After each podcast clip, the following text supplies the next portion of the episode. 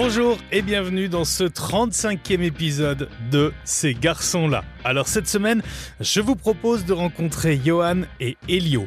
Pourquoi deux invités? Parce que Johan est bédéiste et Elio, c'est son personnage, sa création.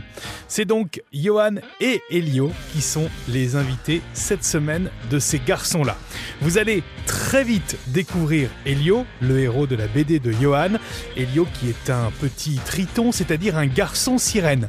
Il est beaucoup question des différences dans cette bande dessinée, mais c'est aussi une histoire d'amour entre deux garçons issus de deux mondes très différents. Je vous souhaite une très belle rencontre avec Johan et son personnage, Elio. Bonjour Johan. Bonjour. Johan, on va parler de toi, de bande dessinée, évidemment, puisque c'est entre autres ton métier.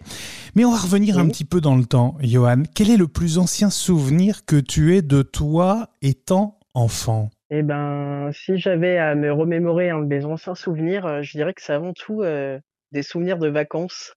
Euh, il sont que mes parents et ma famille allaient très souvent en Espagne, à côté de la mer.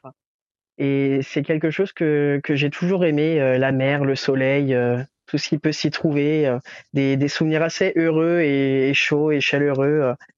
Donc du coup, je dis que je pense à peu près que ça, ça a vraiment fait en sorte de, de des, des, bons souvenirs familiaux à la plage où tout va bien. Et il était comment le, le jeune Johan quand il était tout bébé, tout gamin? Euh, je dirais que j'étais à peu près euh, un petit garçon euh, tout à fait normal, c'est-à-dire des fois un peu turbulent, un peu expiègle, très pas trop introverti. J'ai l'impression que j'ai été un petit peu trop, un petit peu introverti lorsque j'ai j'ai pas mal grandi et que j'ai découvert un petit peu qui j'étais.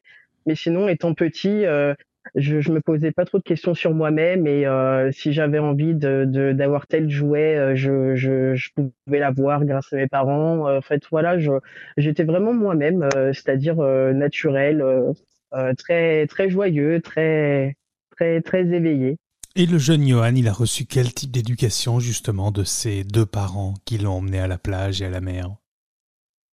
Eh ben, je dirais une, une, éducation très aimante, très euh, ouverte. Euh, mes parents ont toujours été des gens, euh, enfin, ce le sont encore, hein, des gens qui sont très portés sur la famille. ils font vraiment passer leurs besoins après ceux de leurs enfants. donc du coup, j'ai j'ai peu eu l'impression d'avoir été privé de, de quoi que ce soit. Donc, je dirais que j'ai vraiment grandi dans une famille euh, aimante. Voilà, c'est vraiment le, le, mot, euh, le mot que, que je pourrais qualifier. Une famille très très chaleureuse, à l'image de, de, des souvenirs d'enfance que, que j'ai à la plage, euh, très euh, très très très joyeuse. Même si en vrai, j'imagine que c'était pas forcément rose tous les jours, mais en tout cas, c'est vraiment l'idée que je garde de mon enfance, quelque chose de, de très fort, de, de très très positif. Et justement, cette famille dont tu parles beaucoup autour de toi, elle était comment? Et elle est toujours comment d'ailleurs? Eh ben, quitte à me répéter, je dirais qu'elle est très aimante, elle est très présente. Euh, on est vraiment une famille très soudée, euh, que ce soit avec euh, mon père, ma mère, mon, mon, frère et ma sœur. même si c'est, ça n'a pas été facile tous les jours. Enfin, il y a, je veux dire, il y a des, il y a des petits couacs dans, dans chaque famille, des petits crépages de chignons entre frères et sœurs, mais on est, on est quand même très très soudés les uns les autres. Euh, euh, donc vraiment, j'ai, j'ai pas eu de, de problème euh, de, de ce côté-là. Et je pense que j'en aurais pas, pas j'en aurais pas. Est-ce que tu te souviens la, la première fois que tu as été en contact avec l'art? Je dirais que j'ai toujours aimé dessiner et c'est vrai que euh, moi j'ai toujours euh, grandi en fait avec la télévision. J'imagine que c'est aussi le lot des enfants des années 90. Enfin, Mais c'est une forme euh, d'art. Euh, oui, bien sûr. Et quand je pense à l'art, en fait, je pense vraiment au dessin animé de mon enfance. C'est vraiment ça qui me vient, qui me vient en tête. Euh, je sais que je regardais énormément euh, les, les, dessins animés de, de, Disney ou lorsque je rentrais de l'école, euh, je, je, filais regarder France 3 pour regarder les, les petits dessins animés euh, sur, sur cette chaîne-là. après, j'ai, sachant que j'ai fait mes études dans des écoles d'art, j'ai vraiment appréhendé l'art sous toutes ses autres formes, que ce soit peinture, lecture, dessin, mais on va dire l'art pour moi c'est vraiment quelque chose qui vient avant tout de, la télévision, du cinéma et, de, des livres illustrés que j'avais quand j'étais petit en fait. Tu parlais des dessins animés justement qui ont bercé ton enfance. Tu en as quels souvenirs? Quels étaient ces dessins animés?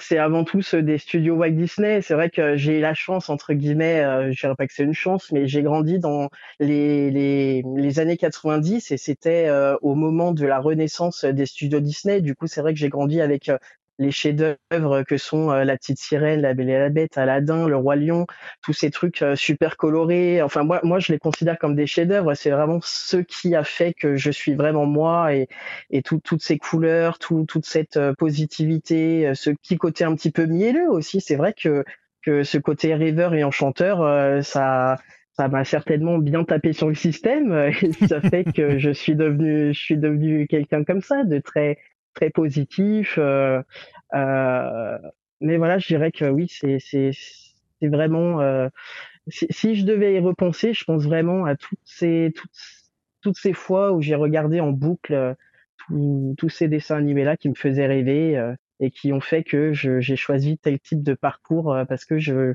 je me sentais plus accompli dans, dans l'art de, de l'audiovisuel et du dessin animé et de la BD. Et, et, et, quels sont les personnages de ces dessins animés qui t'ont le, le plus marqué, qui t'ont peut-être influencé également?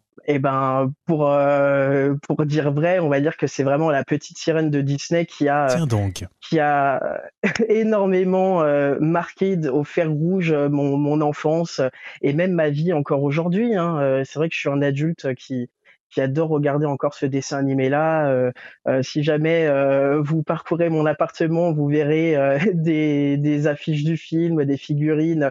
C'est vraiment en fait un personnage qui, au début, je comprenais pas pourquoi. J'ai, enfin, j'ai pas spécialement cherché à, à savoir pourquoi ce ce personnage de sirène un peu naïve, espiègle et folle amoureuse m'avait autant marqué mais je pense qu'en fait, c'est cette soif de liberté qu'elle avait, c'est cette passion qu'elle mettait dans son rêve qui m'a euh, complètement chamboulé quand j'étais petit et, et c'est ça maintenant qui, continue encore aujourd'hui à 32 ans à me faire vibrer euh, comme au premier jour en fait. Euh.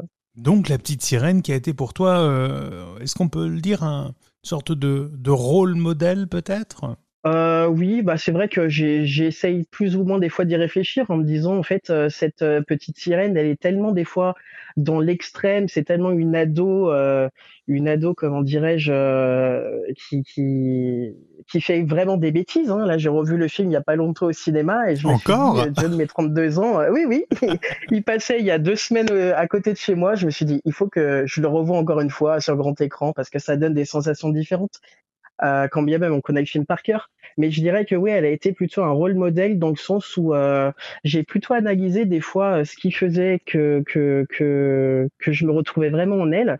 Et je pense que ça vient vraiment du fait que euh, métaphoriquement, elle représente quand même quelque chose pour les gens qui sont homosexuels. Je dirais pas qu'elle euh, qu'elle parle à tous les homos, hein, parce que tous les homos sont pas des, des, fervents fans de, de la petite sirène, hein.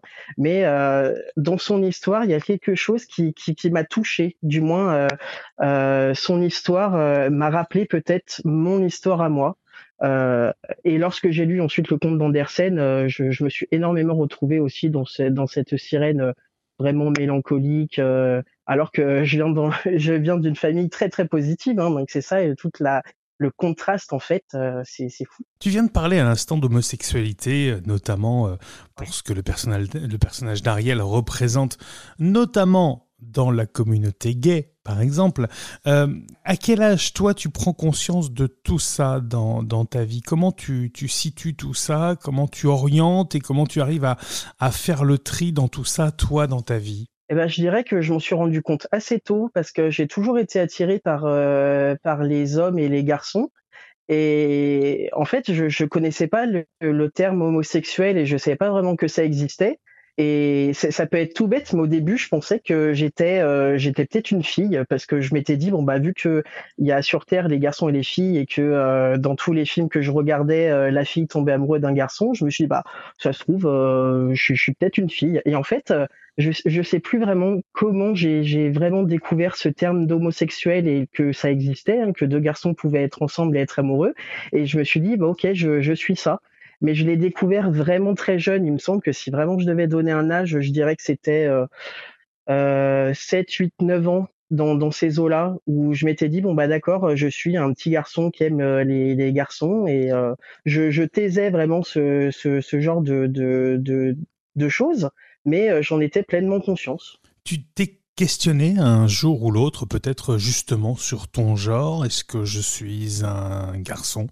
Est-ce que je suis une fille? Est-ce que je peux être euh, les deux à la fois? Est-ce que je peux être l'un et l'autre ou l'autre? Bah, euh, comme je te le disais, c'est vrai que je me suis posé la question parce que naïvement, quand j'étais un enfant, euh, je pensais qu'il y avait que les filles qui pouvaient aimer les garçons.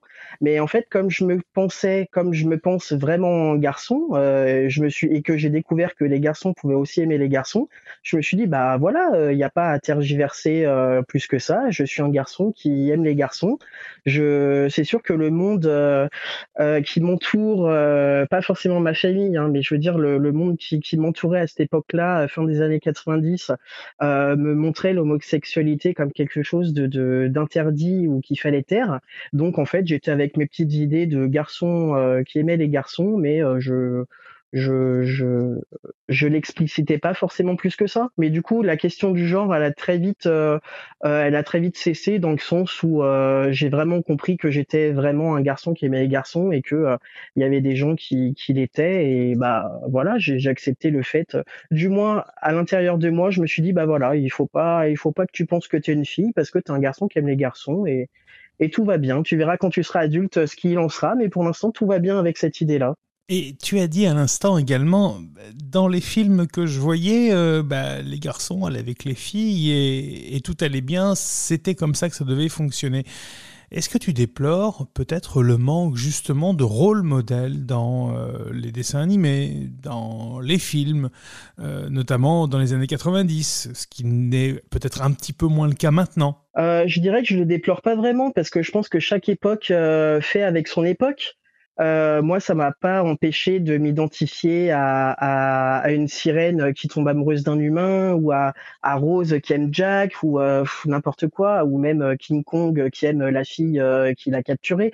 Euh, donc du coup, maintenant, je suis vraiment très content de me dire que les choses ont évolué et que on peut enfin montrer des garçons qui aiment des garçons, des filles qui aiment des filles, ou des gens qui sont d'une toute autre sexualité. C'est sûr que euh, je pense que maintenant les, les gosses d'aujourd'hui, les ados d'aujourd'hui vivent dans une époque que toi et moi on n'a pas du tout connue et je pense que c'est vraiment génial euh, qu'ils vivent dans cette époque-là. Mais euh, on va, je déplore pas vraiment l'époque dans laquelle j'ai grandi parce que euh, elle a fait que je suis moi et j'ai quand même euh, j'ai quand même eu des expériences extrêmement positives et maintenant le fait que je veuille moi aussi mettre ma pierre à l'édifice et montrer des histoires avec des garçons qui aiment des garçons et euh, que ça puisse toucher des, des gosses ou des ados de, de cette nouvelle génération bah c'est c'est super positif.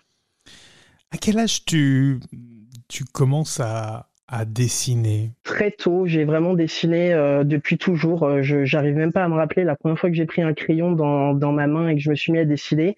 Bon, sans te mentir, j'ai dessiné principalement Ariel et tous les personnages de, de, du dessin animé de Disney. Euh, j'ai encore deux trois petits deux trois petits dessins que mes parents ont pu garder comme ça où je, je dessinais des sirènes euh, pour ne pas changer, comme quoi 30 euh, ans après, c'est exactement la, même chose. Mais le dessin a vraiment fait partie de moi très très tôt. Euh, du coup, je pourrais pas te donner un âge, mais je pense que dès la première fois que j'ai pu toucher un crayon, euh, c'est sûr que je, je l'ai plus lâché, je l'ai plus lâché du tout. Quelles étaient les choses que tu aimais euh, et que tu aimes toujours dessiner? On l'a bien compris, hein. Ariel, la petite sirène, reste euh, un de tes personnages euh, préférés, évidemment. mais j'imagine que tu t'es essayé à plein d'autres personnages et à plein d'autres choses. Eh ben, on va dire oui et non. c'est vrai, pour faire encore dans la redite, je dessine pas mal de sirènes. Donc maintenant, c'est vrai que j'ai mes propres personnages, euh, ce qu'on appelle mes, mes personnages originaux.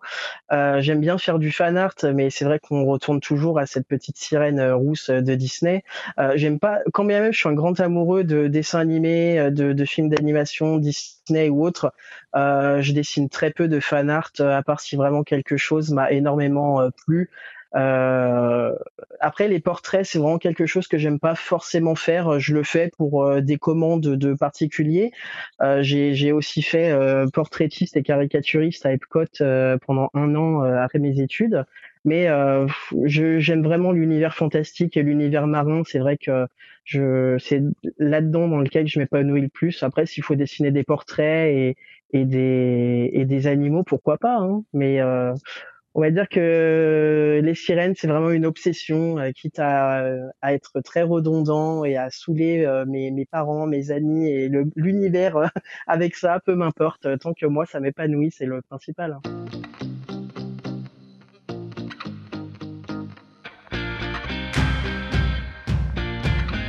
Tu disais à, l'instant, euh, j'ai euh, quitte à dessiner après tout, euh, pourquoi pas, mais tu as choisi d'embrasser une carrière particulière qui est celle de la bande dessinée, justement. On le sait, c'est pas facile, pas facile de faire sa place. Ah, euh, pas du bah, tout, non. Voilà. Euh, comment tu gères ça, toi? Parce que on imagine qu'on se lance pas comme ça dans une carrière. Alors on dit quoi? D'ailleurs, on dit illustrateur de bande dessinée? On dit BDiste. Il me semble que c'est un terme, euh, qui, oui, qui est depuis quelque temps je l'entends, donc je me dis BDiste.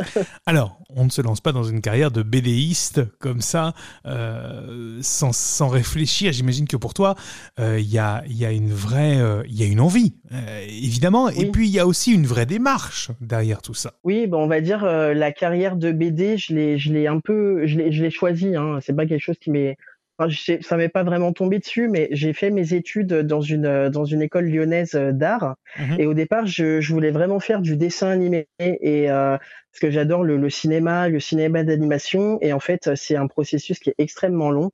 Et j'adore dessiner. Et en fait, le bon compromis entre l'illustration et le cinéma d'animation, pour moi, c'était vraiment la BD. Parce que quand on fait du cinéma d'animation, on fait des storyboards. Et je me suis dit que la BD, en fait, c'est un gros storyboard illustré. C'est, ça peut vraiment ressembler à un film d'animation. Et euh, c'est vrai que j'ai pas fait ma carrière dans la BD tout de suite. Euh, c'est toujours un truc qui m'a qui m'a plu euh, dès que je suis rentré dans l'école de dessin et que j'ai vraiment découvert ce qu'était vraiment la BD et tout le tout son langage et, et ses codes qui lui est propre. mais c'est au fur et à mesure, j'avais vraiment l'envie de raconter mes, mes propres histoires, de raconter l'histoire des, des, petits personnages que je commençais à inventer. Et la BD, ça a vraiment été le médium idéal pour, pour faire ça. Alors on va ouvrir à présent ta bande dessinée. Et ton personnage, on va partir à, sa rencontre, à ce jeune triton, parce que c'est comme ça que l'on dit quand on est un garçon sirène. Je ne savais pas que ça existait, mais visiblement si. Alors Elio est un jeune triton et c'est ton personnage. Alors, avant de revenir sur ses aventures, peut-être revenons sur lui. J'ai, un peu l'impression que qu'il te ressemble étonnamment, d'ailleurs.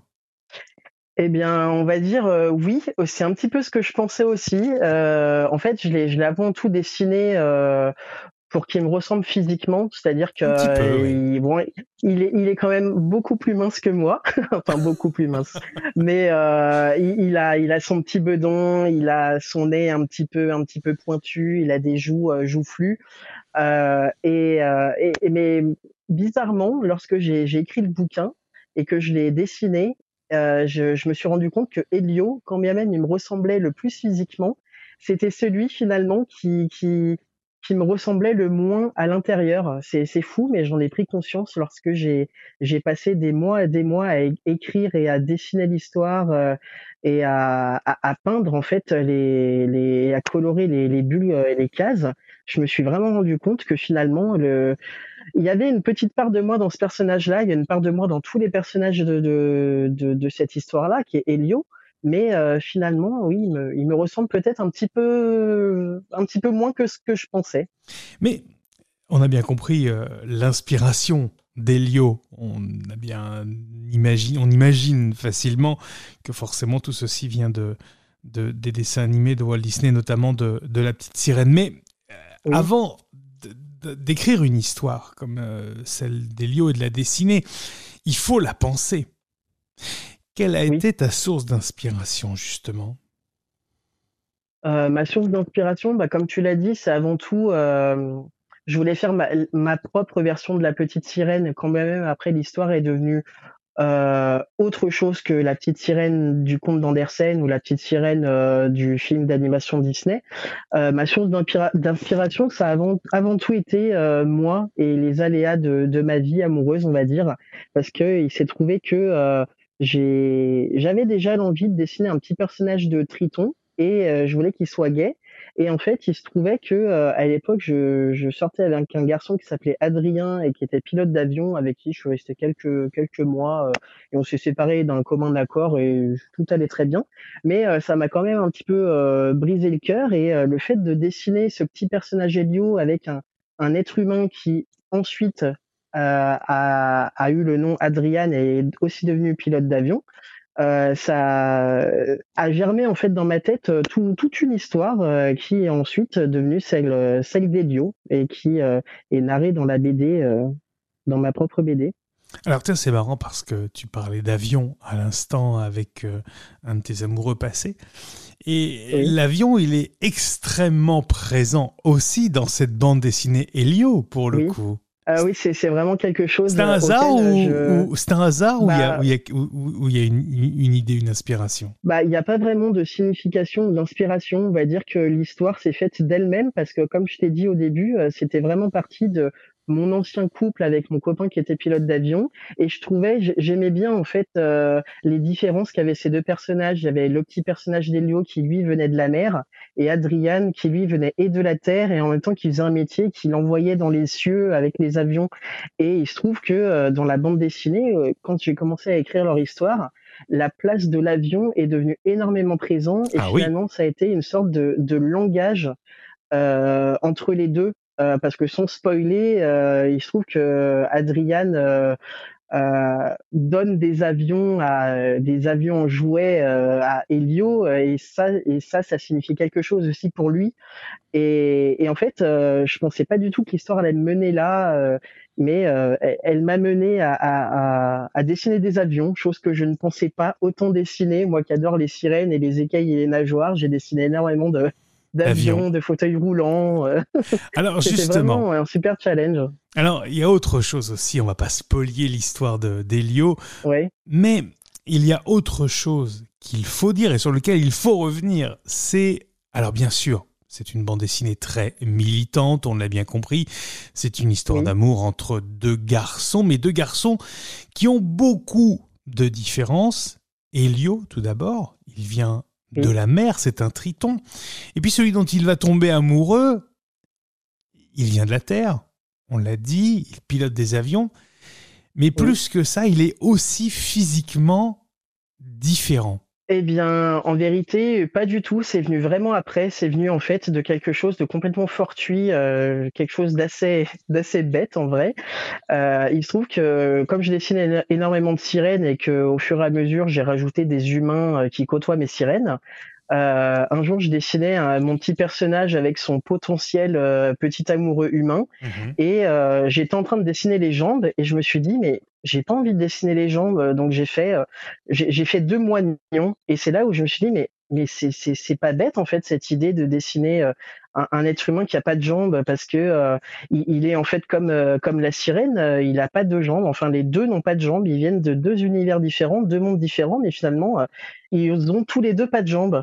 Et en fait, de, de ce postulat-là euh, est née l'histoire de d'Elio et d'Adriane. Et en fait, ça va, ça m'a, ça m'a ouvert un monde que je, je, je pensais pas prêt à connaître et à découvrir, c'est-à-dire euh, le, le, monde des, des personnes euh, avec des prothèses. Donc j'ai fait énormément de recherches sur euh, comment attacher des prothèses euh, sur les gens, quel type de prothèses de jambes existent.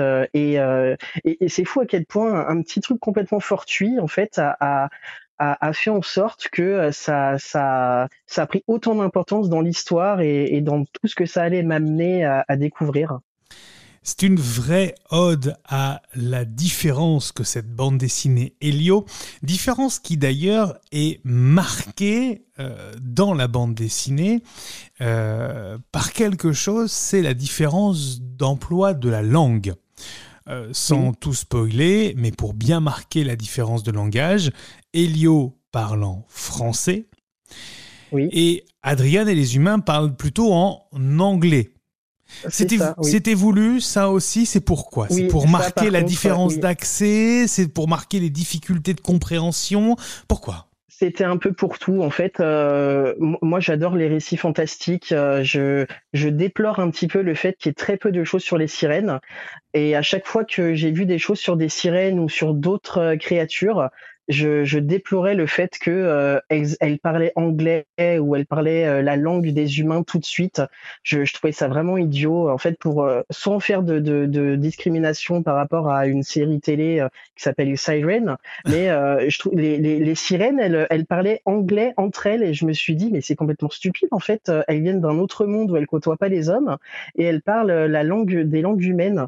Donc là, en fait, bon, c'est Elio parle français, mais sachant que c'est les deux langues que je connais, l'anglais et le français, je me suis dit, bah là, dans mon univers, tous les hommes que l'on va rencontrer parlent anglais, mais toutes les sirènes vont parler français. C'est comme en fait si euh, euh, c'était leur propre langue. C'est ça. Euh, donc du coup, et c'est un petit peu aussi, comment dirais-je, un, petit, un petit peu pour être chauvin dans le sens où je me dis si vraiment je rencontrais des sirènes et qu'elles parlaient français, au moins ah, je pourrais communiquer avec elles. C'est ça. Oui, voilà, mais c'est un petit peu bête.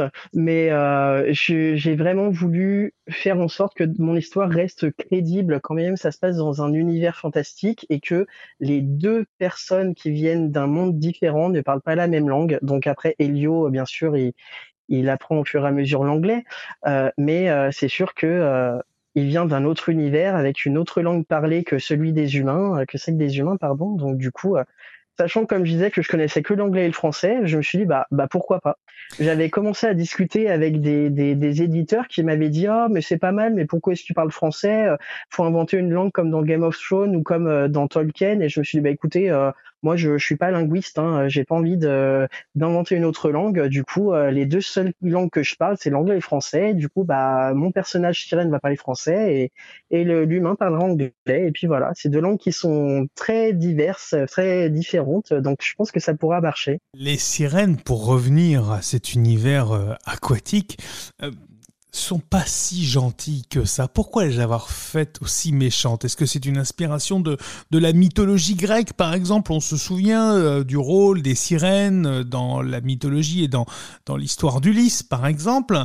Mais là, elles sont, euh, elles sont carrément dévoreuses d'hommes. Euh, c'est vraiment quelque chose qui me plaisait bien parce que je voulais vraiment euh, euh, me détacher de, de, la gentille sirène que pouvait représenter Ariel ou de la du conte de la petite sirène où elle vivait dans dans un, un royaume souterrain magnifique et qu'elles font elles font des des chorales et des, des, des jardins avec des belles fleurs. Là, du coup, mes sirènes elles arrachent des bras et des jambes et elles mangent le reste. Voilà, c'est ça, ouais.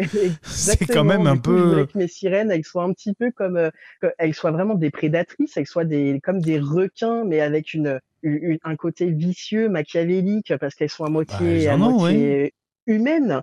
Donc du coup, moi qui suis un grand amoureux du film Les Dents de la Mer et des films de monstres, je voulais vraiment que mes sirènes, elles, euh, elles fassent quand même peur. Et à côté de ça, il y a Elio qui est tout gentil et qui veut, qui veut aimer tout le monde. Du coup, ça, ça renforçait vraiment la différence euh, euh, de, de, de, mentalité entre le petit Elio et son clan de, de sirènes mangeuses d'hommes. C'est d'ailleurs le seul garçon d'ailleurs dans le clan de, de sirènes. Ça ne doit pas être très facile pour lui de, de grandir dans cet univers-là. Bah non, en fait, euh, j'ai fait en sorte qu'il soit le seul, euh, le seul garçon parce que je voulais vraiment qu'on on, on sente le personnage vraiment seul. D'ailleurs, hmm. on peut remarquer aussi dans la BD qu'il est le seul à porter les couleurs bleues et violettes.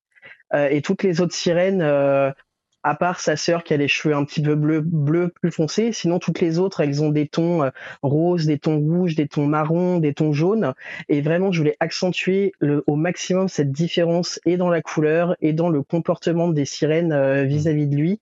Et est venue en fait de ce postulat-là l'idée que bah il va bien falloir que, que les sirènes se, se, se, reproduisent. Et du coup bah eh lui bah, c'est le seul qui peut assurer ce, cette fonction-là. Donc il va avoir plein de péripéties dans l'histoire qui vont qui vont pas être géniales pour ce pauvre petit Elio. Alors on va pas dévoiler évidemment mais l'histoire d'Elio mais simplement inciter à vraiment s'y plonger, sans mauvais jeu de mots, vraiment découvrir l'histoire d'Elio, où est-ce qu'on peut se, se, procurer la bande dessinée? Eh ben, on, peut avant tout se procurer la bande dessinée sur ma boutique en ligne parce qu'il se trouve que Elio est avant tout une bande dessinée auto-éditée. Donc, c'est-à-dire qu'elle n'est pas présente dans toutes les librairies qu'on peut connaître habituellement. Euh, donc, sur, euh, sur, mon, sur mon site en ligne. C'est une bande dessinée, tu l'as dit, Johan, qui est auto-édité, euh, oui. ça veut dire que c'est beaucoup plus compliqué pour toi. Et évidemment, euh, c'est un vrai défi, c'est un vrai challenge, euh, l'aventure d'Elio pour le coup. Ouais, ça a vraiment été un, super challenge. Enfin, je dirais que là, j'en suis un petit avant tout. J'en ai vu le, le, bout du tunnel, donc j'en ressors vraiment enrichi. Euh, mentalement, euh, artistiquement. Euh, mais c'est vrai que ça a été un projet qui m'a mis, qui m'a pris quand même énormément de temps entre euh, la réalisation, euh, ensuite tous les envois, parce qu'il a, il s'est trouvé que lors, comme j'ai auto-édité la bande dessinée, je suis passé par un site euh, de financement participatif qui s'appelle Kickstarter et j'ai fait une campagne qui a, qui a été un succès. Du coup, c'était vraiment génial de voir l'engouement hyper positif des gens pour mon projet.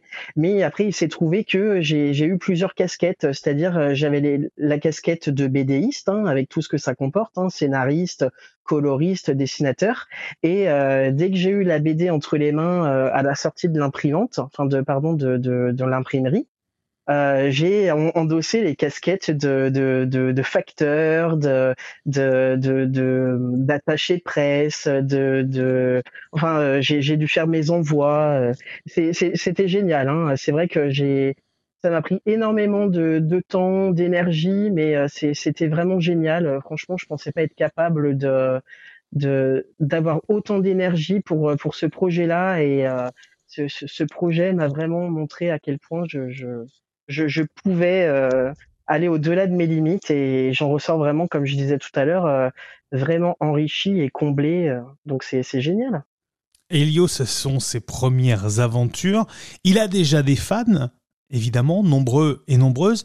C'est une bande dessinée qu'on peut mettre vraiment dans, dans les mains des, jeunes enfants, euh, bien sûr, c'est accessible à, tout le monde. Euh, est-ce qu'il y aura une suite? Bah, Je dirais pas aux, les jeunes enfants, euh, je dirais avant tout pour me sécuriser, on va dire, parce que j'ai pas envie d'avoir des parents qui viennent me, me, me, disputer.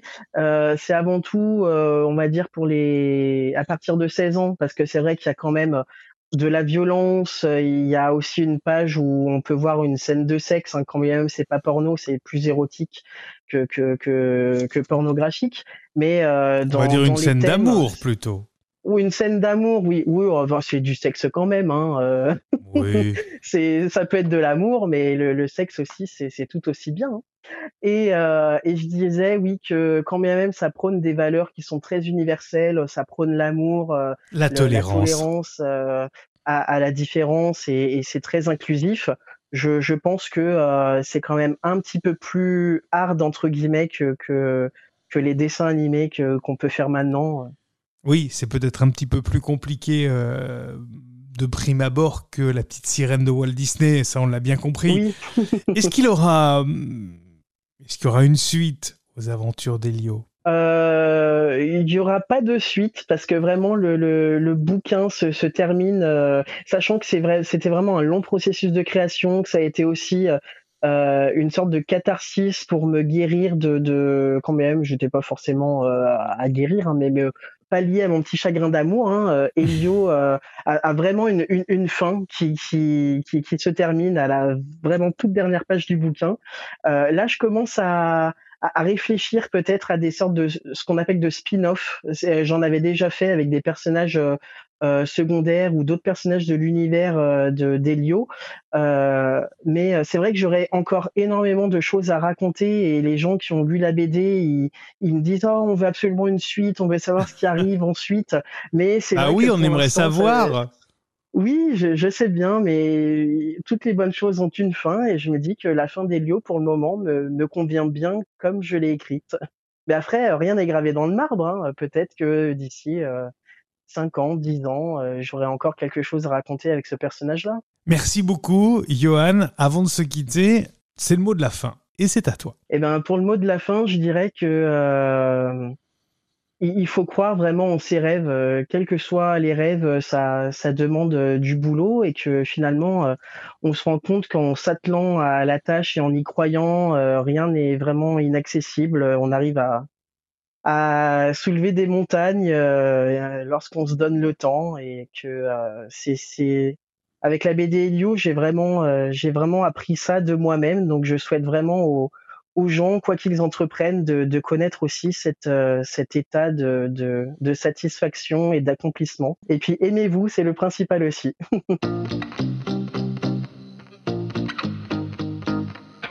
Voilà, c'est tout pour ce 35e épisode de ces garçons-là. Merci à Johan pour sa confiance et j'espère que, bien sûr, cela vous a donné envie de découvrir Elio. Je vous laisse tous les liens utiles en description du podcast pour vous aussi peut-être découvrir Elio, ce personnage très attachant. Belle semaine, on se retrouve très vite pour de nouvelles rencontres.